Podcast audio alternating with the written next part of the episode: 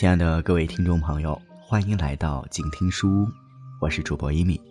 今天继续为大家带来王尔德童话中奇妙的故事《神奇的火箭》。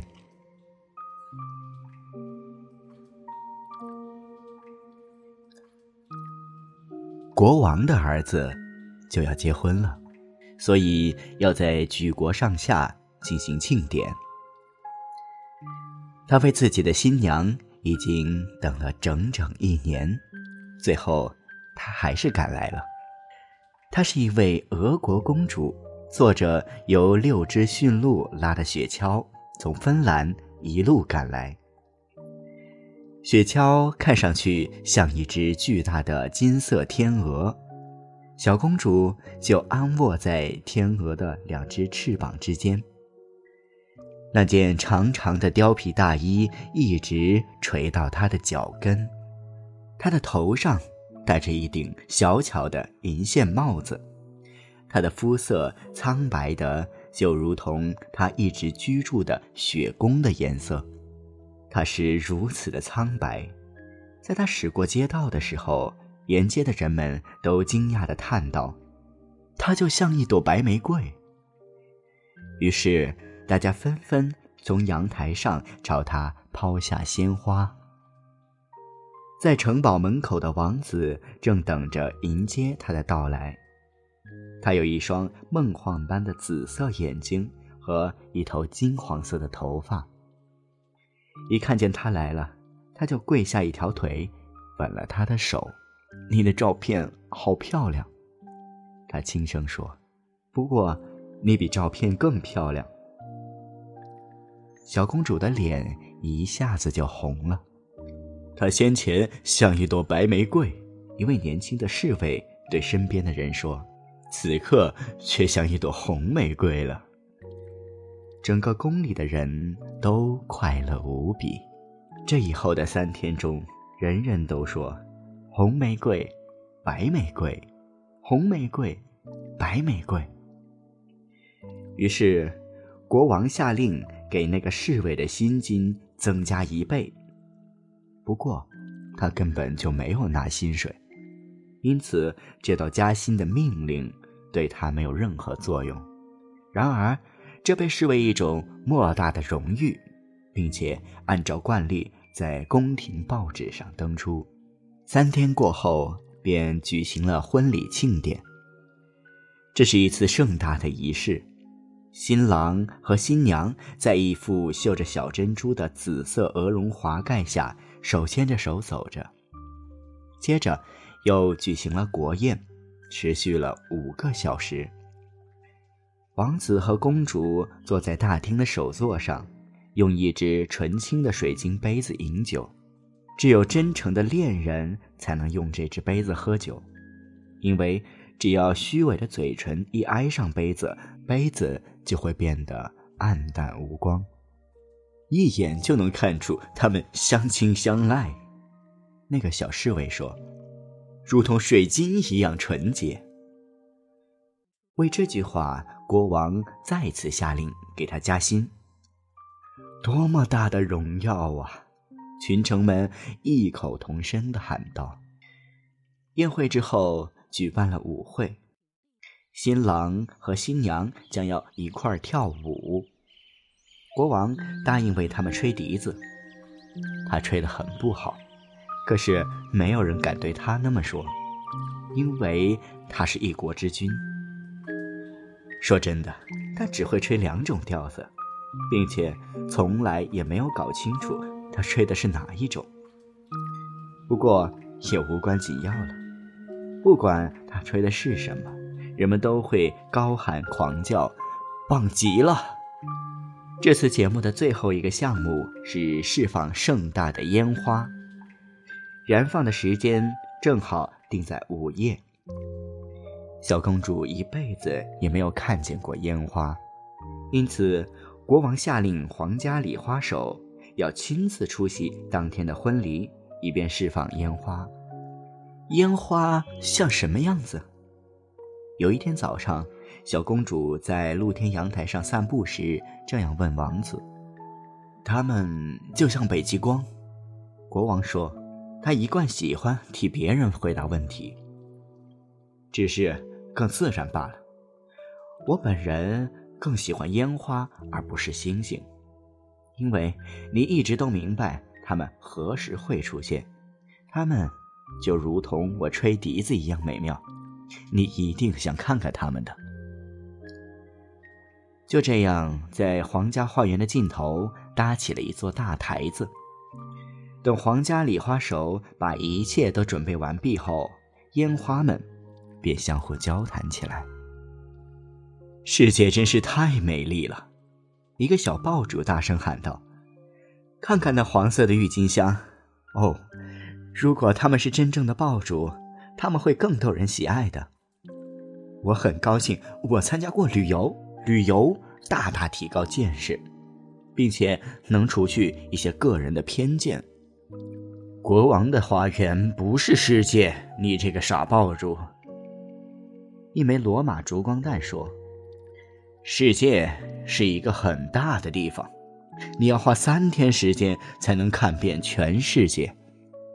任何地方，只要你爱他，他就是全世界了。”一枚深思熟虑的转轮烟火激动地喊道：“他早年。”曾经恋上了一只旧的杉木箱子，并以这段伤心的经历而自豪。不过，爱情已不再时髦了，诗人们把它扼杀了。他们对爱情抒发的太多，使人们不再相信那么回事儿。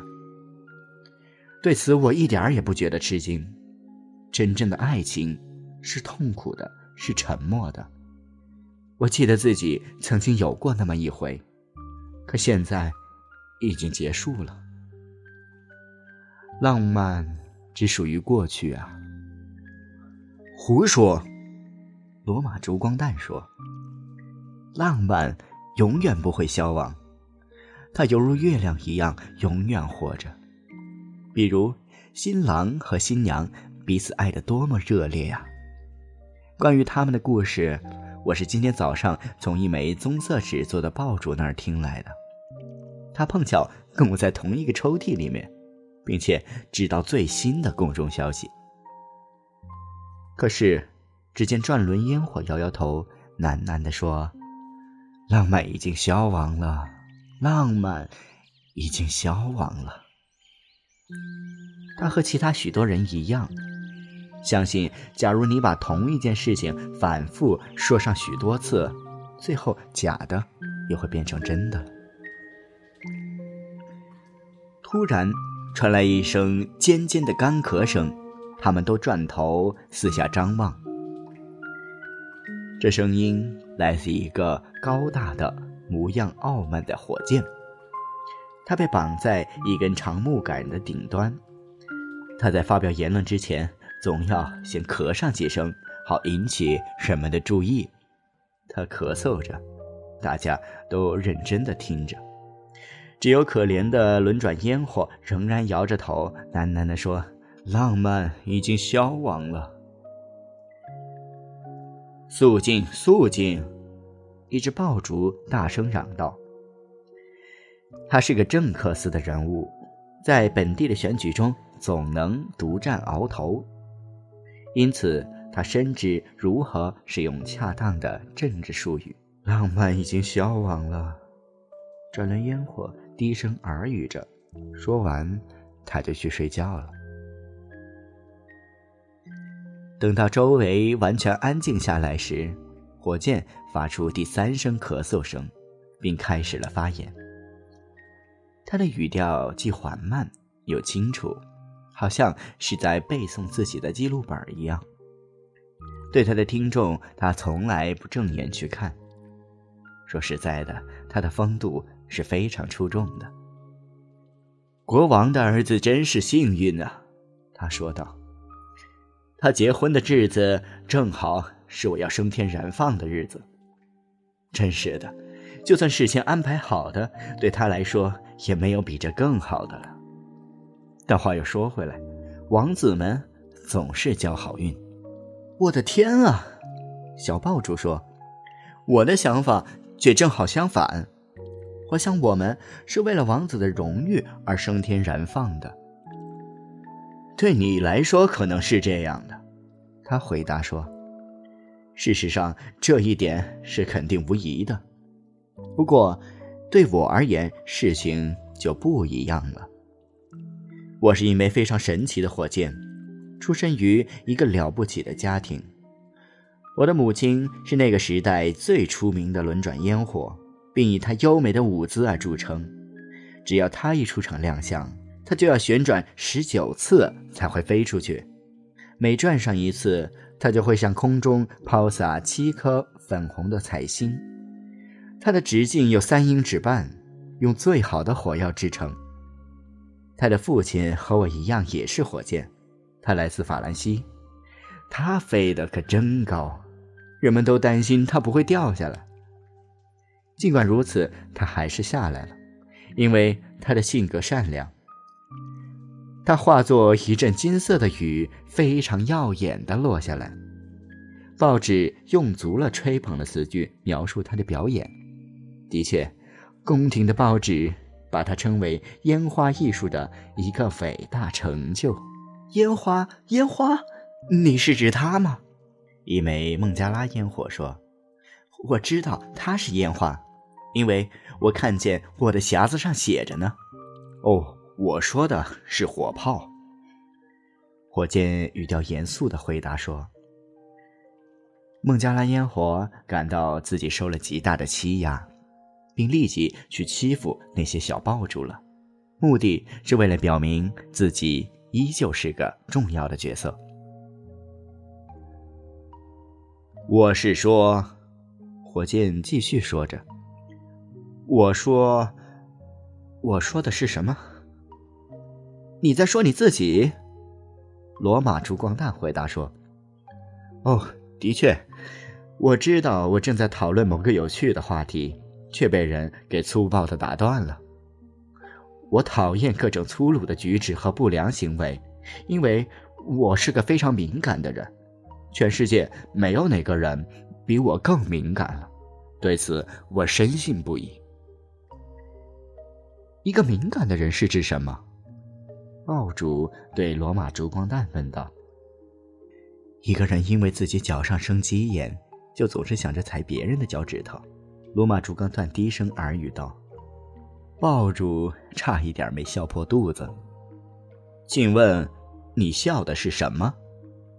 火箭开口道：“我就一点没有笑，我笑是因为我高兴。”爆竹回答说：“这个理由太自私了。”火箭面带怒色地说：“你有什么权利高兴？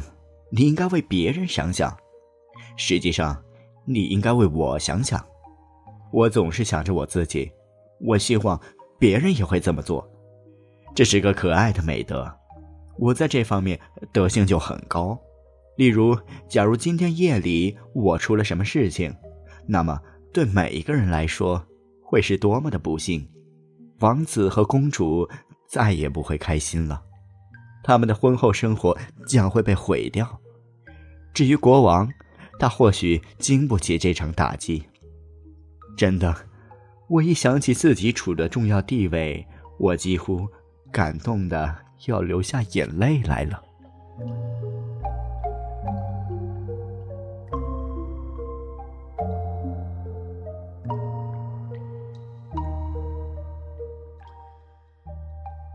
好了，今天的节目就到这里，感谢你的收听，欢迎继续关注接下来发生的故事。我是主播一米，我们下期再会。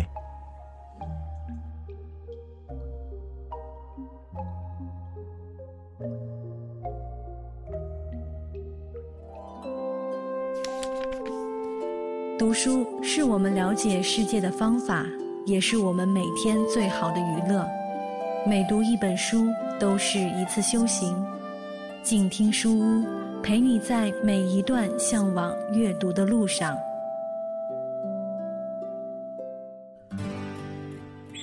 远方自由的雪山，我们要走多远？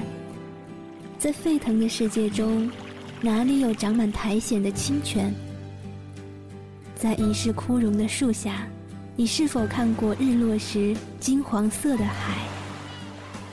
漫天飞雪的时刻，你愿意和谁围坐在炉边，谈谈心事，聊聊天？